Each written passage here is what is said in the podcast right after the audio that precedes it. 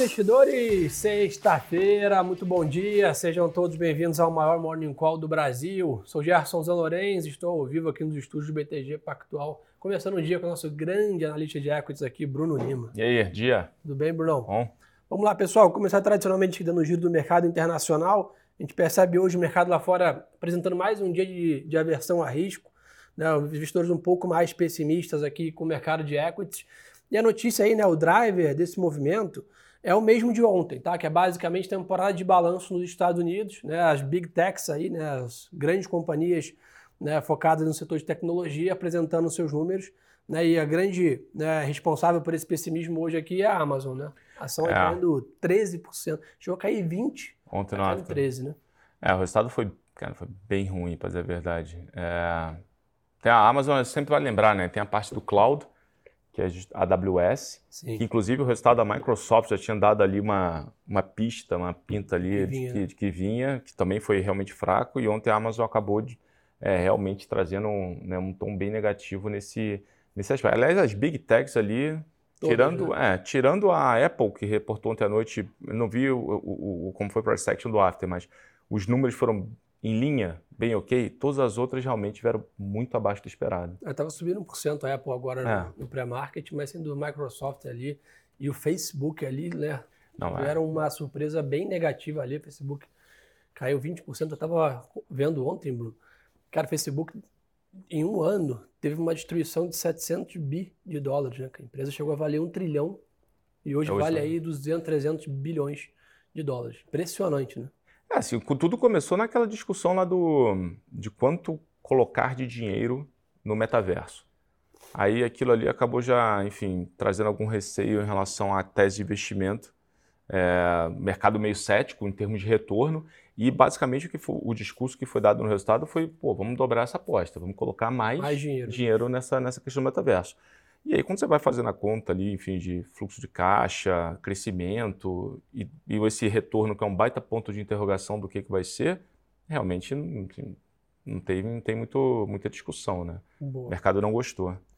E pessoal, além disso, né, a temporada de balanços né, tem chamado a atenção, mas hoje, sem dúvida, os holofotes seguem ligados para a divulgação do dado de inflação PCI dos Estados Unidos. É o principal dado de inflação da economia americana, como se fosse nosso IPCA aqui, né? É o dado que o Banco Central americano persegue, olha, monitora.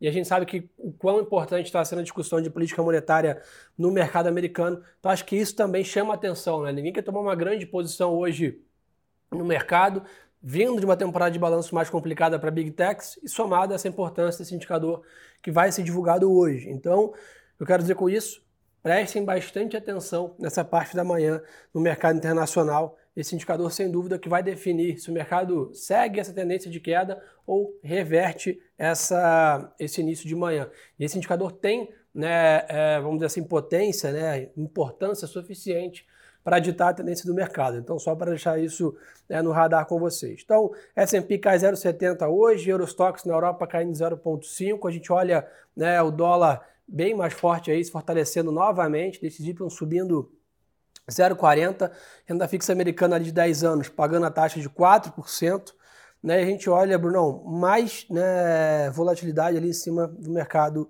de petróleo, sem dúvida, mais ainda minério de ferro, né? É, cara, sobre petróleo até, apesar do, semana passada, semana passada os dados de estoque, eles, eles até foram relativamente bons, assim, estoque de petróleo. É, e também olhando a parte de estoque de gasolina. Essa semana os dados foram um pouco piores. O estoque de petróleo veio um pouco mais alto, apesar de gasolina mostrar alguma queda, lado ali também é um pouco, assim, um pouco também de consumo, mas minério de ferro, e, e perdão, aí só concluindo, né, e isso trouxe de fato alguma estabilização de preço. Tem a discussão sempre da, da OPEP, né, já, já meio que sinalizou o que, que, que, que, que vai ser o comportamento se o mercado começar a realizar bastante. Uh, agora, minério de ferro realmente tá, assim, perdeu, perdeu suporte. Nível né? mais baixo dos últimos dois anos, Bruno. 12% é, de queda na semana. A gente estava até conversando ontem à noite, né, num papo, enfim, sobre, sobre tese de mercado, enfim, lá com, com, com o pessoal, e ficou claro né, é, que tinha alguma. E a gente errou nisso também, né? A gente esperava, como a gente já falou aqui algumas vezes, alguma aceleração de estímulo é, fim de alguma sinalização de fim de política de Covid zero na China, nada veio, os dados uhum. de estoque de aço que acabaram, estavam até melhorando, estavam num processo de reestocagem, o que gera consumo de minério de ferro lá em setembro, esse negócio já reverteu, agora no início de outubro, então você não vê o mercado físico melhorando, você tem alguma sobreoferta nesse final de ano, pequena, mas tem, é, e você também teria uma sinalização de estabilização de crescimento é, ou aceleração na, na China. Né? Então, de fato, o mercado. Agora, por outro lado, né, antes da gente depois falar do resultado da Vale, né? Claro. Vale é um, é um papel que hoje pouca gente tem, né? Quando você olha o mercado aqui institucional. O técnico que a gente fala. É, o técnico ele é muito leve na Vale. É, como a gente, o jargão de mercado é under-on, né? Papel que tem 20% no Ibovespa poucos fundos têm posição ou posição relevante. Boa. Então, pessoal, petróleo aí, como o Bruno já comentou, com uma leve queda, 88 dólares aqui o barril, sem grandes né, variações, já o minério realmente sofrendo bem mais. Chama atenção o seguinte, pessoal, o Elon Musk né, postou ontem no seu né, Twitter que fechou a compra do Twitter. Né? Então, basicamente, 44 bilhões de dólares né, o valor da transação. Né? Além disso, já fez uma grande mudança ali na presidência e na diretoria da companhia já fez alguma troca ali de, de diretores. Então, basicamente, esse acordo que vinha se desenhando já há alguns meses trouxe bastante volatilidade. Em algum momento o Elon Musk disse que não queria mais, né, dado essa sensibilidade de contas, né, essa, essa, essa criação ali né, de valor realmente existia, mas pelo que tudo indica, o acordo foi fechado ontem, então Elon Musk passa que é o dono da Tesla, né, da SpaceX, passa agora também a ser dono do Twitter. É, fica, vamos ficar de olho aí, as ações da Tesla, olhei de manhã, estavam tá com poucas variações, o Twitter provavelmente né, deve se valorizar mais aí, acompanhando essa performance né, da ação. Então esse é um pouco da parte internacional, temporada de balanços pesando firme lá fora, de olho nesse dado que sai agora pela manhã, que é o dado de inflação da economia americana PCI agora pela manhã. No Brasil, pessoal, tem para a gente monitorar. Né? Tivemos a divulgação do GPM de outubro, mostrando uma queda de 0,97, seguindo um pouco da dinâmica do IPCA, né? de, de sequência de deflação. Mas, sem dúvida, Bruno, dois fatores para a gente monitorar aqui. Primeiro, é parte da eleição. Né? Estamos aí, hoje é o último pregão pré-segundo turno, então atenção, né? naturalmente na segunda-feira já o mercado já vai reagir ao resultado da eleição que acontece no domingo. É, hoje temos um grande debate entre é, o atual presidente Bolsonaro e o ex-presidente Lula né, a partir das nove e meia da manhã na TV Globo. Né, um debate que faz bastante preço, grande audiência. Né, as pesquisas vêm né, mostrando esse cenário ali extremamente tight, como a gente fala, né, apertado nas pesquisas. Então, atenção para isso. Hoje é o último pregão pré-eleição, talvez um mercado um pouco mais tenso, mais volátil e de olho aí nesse debate, né, Bruno? É, o mercado provavelmente hoje em compasso de espera ao longo da semana tem sido mais ou menos né, esse formato. Acho que vale comentar que a gente viu um fluxo muito grande, né? É, do início de outubro até, sei lá, mais ou menos uma semana atrás, de compra de Brasil de fundo passivo, né? Uhum. Fundo WZ. A gente percebeu isso no mercado, o que acabou gerando momento de preço para Vale, para Petro, enfim, para esse Itaú, que chegou a bater acima de 30. E de uma semana para cá esse fluxo meio que se esvaiu. Né? Então, basicamente, o que eu estou só falando é assim, está todo mundo em compasso de espera. É, o investidor estrangeiro, pelo que a gente tem visto, ele já tem uma posição já né, sobrecomprada ali um pouco acima do benchmark em Brasil. Tem espaço para mais, até porque a gente sempre bate nessa tecla, né? O Brasil no relativo do mundo ele continua muito bem, mas, sem, mas sem dúvida alguma é, aguardar um pouquinho de como vai ser né, é, o processo de, de gestão né, do, do, do pós-eleitoral na, na segunda-feira. Boa. E além disso, pessoal, o que chama atenção né, é a temporada de balanço, né, Bruno? Acho que não tinha pessoa melhor para estar aqui com a gente para comentar. Né? A gente teve, vamos dizer assim, engatamos aí a terceira marcha da temporada de balanços aí. Vamos comentar alguns aqui, né, dado a grande né, quantidade de empresas divulgando.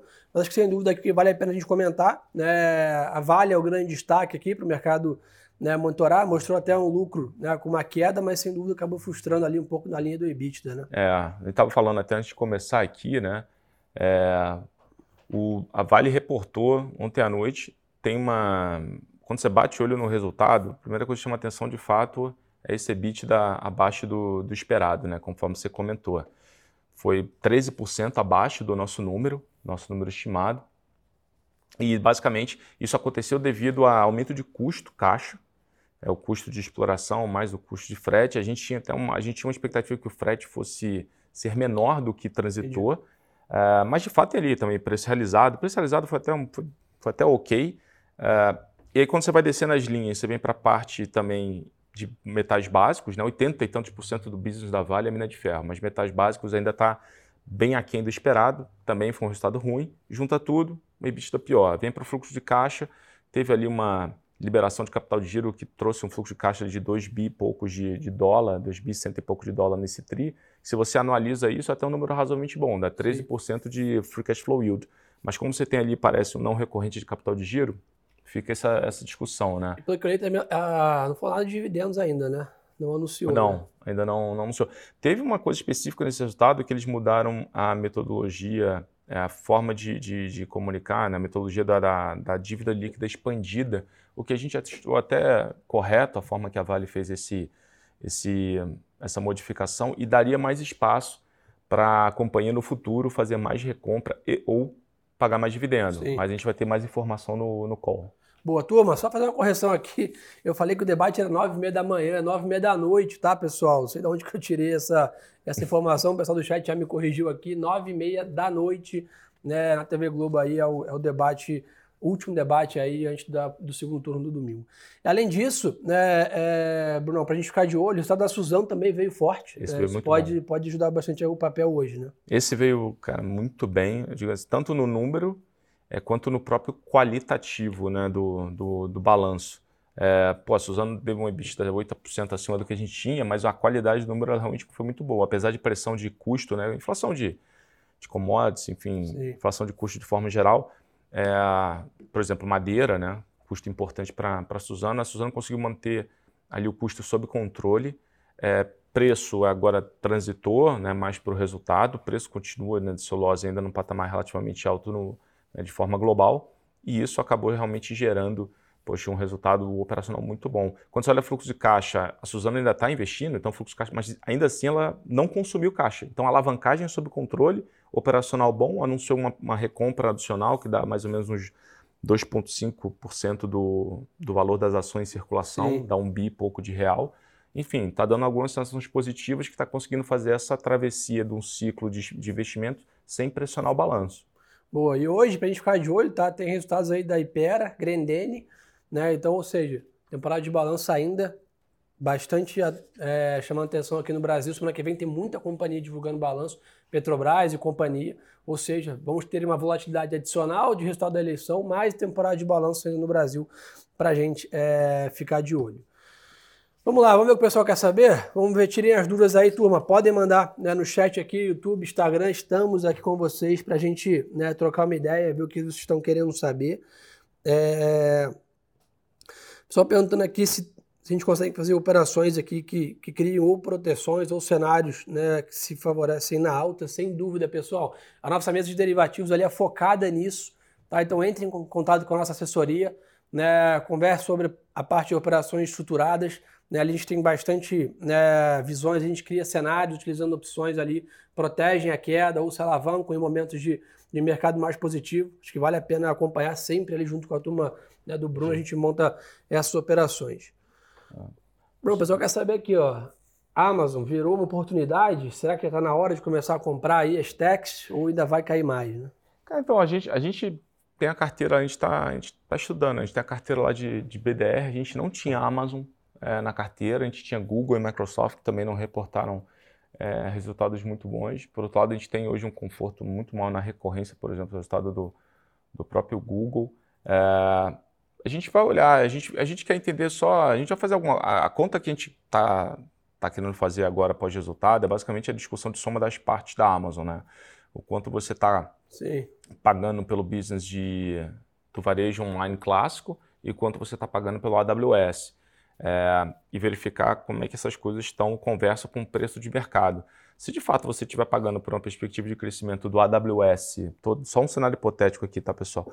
É, conservadora, e você quase, sei lá, estiver levando pouca coisa, né, pagando pouco pelo, pelo segmento de varejo online, por exemplo, acho que faz sentido. Você pensar num prazo mais longo de tempo, é, a Amazon, é, enfim, tem boa parte do mercado de varejo né, de consumo dos Estados Unidos. Deveria fazer sentido em um investimento como esse num prazo de tempo mais, mais longo. Mas, de novo, a verificar, né? É, acho que basicamente né, tem uma grande dúvida aqui, né, que, é o, que é um dos pontos que a gente vem comentando bastante, que é o tamanho do ciclo de juros nos Estados Unidos. Né? A gente tem muito bem precificado a próxima reunião e a grande dúvida para a reunião de dezembro. Né? Então, acho que eu imagino que até dezembro ali, né, a gente pode ter bastante volatilidade no setor específico de tecnologia, que é bem mais né, impactado por essa alta de juros nos Estados Unidos. Então, né, quem ainda quer ter um pouco mais de certeza, se realiza um pouco mais ou não, acho que só em dezembro a gente vai ter uma visão mais clara aí sobre esse impacto de política monetária é, nos Estados Unidos. Ah. Bruno, você está perguntando bastante sobre o setor bancário aqui, né? O Santander acabou frustrando um pouco né, ali o mercado com os seus números, né? tem ainda, grande maioria dos bancos ainda não divulgou. Como é que está que tá o View? Até porque eu vi depois Santander caindo e meio que dragou os outros, os outros bancos, né? Ah, o Santander ele tem uma dinâmica de balanço assim, muito parecida com, com o Bradesco, né? Então, se vocês pegarem o Price Section, foi até o Bradesco que acabou sofrendo mais é, do, do, que Itaú e até Banco Brasil. É, a gente ainda acha que destaque positivo da temporada vão ser Banco Brasil e Itaú. É, apesar, do, apesar do valuation do Bradesco, ele chama muito, muita atenção. Uhum. Mas perfil de risco de carteira do Bradesco ele é um pouco maior quando a gente olha em comparação com, com os outros. Cara, isso posto, é, o Itaú, né, no relativo, ele já hoje negocia com prêmio razoável para os outros privados. Uh, Bradesco é um que a gente está cada vez olhando mais, mais de perto, por valuation faz bastante sentido. O Banco Brasil tem essa questão, enfim, tem essa vol relacionada a eleições aqui no meio do caminho, mas dá um número, né? O Banco Brasil hoje está 3,8, 3,7 vezes preço-lucro. Se você pegar esse múltiplo lá em 2014, 2015, a gente está falando do múltiplo de mais ou menos três vezes. Então você está dizendo que o Banco Brasil poderia, né, lá, dependendo, se fosse para voltar para múltiplos lá de né, oito né, anos atrás, uhum. poderia cair seus 15%. Mas, assim, balanço é outro, é, enfim, a, a, o capital que está lá é outro. A gente acha que, é, assim, tem, obviamente, né, uma, uma, uma, discussão de vol de eleições nesse, nesse ponto, é, mas, poxa, o valuation também chama muita atenção. Né? Já aceita um desaforo importante aqui. Boa turma, então acho que o resumo da ópera é esse, tá? Nessa sexta-feira de bastante cautela, tá, pessoal? Dado essa, essa divulgação de importantes né, balanços e dados econômicos dos Estados Unidos agora pela manhã. Aqui no Brasil, o mercado em compasso de espera, como o Bruno resumiu bem ali, esperando o segundo turno né, no domingo. Então, atenção redobrada aí para quem opera no day trade, para quem está posicionado, né, atenção aí né, para ficar na segunda-feira, dado que o mercado agora já vai abrir né, na segunda, pós-resultado do segundo turno. Então mantenha as posições de caixa saudáveis, uma boa diversificação, uma boa alocação de risco. Contem com a nossa assessoria né, para ficar bem informado. Entre em contato aqui com o BTG. Prazer aí atender vocês. Brunão, obrigado aí pela obrigado, mais uma todos. vez, cara. Desejar a todos aí uma ótima sexta-feira de negócios, um excelente final de semana. E lembrem-se, pessoal, que o melhor ativo é sempre a boa informação. Um abraço.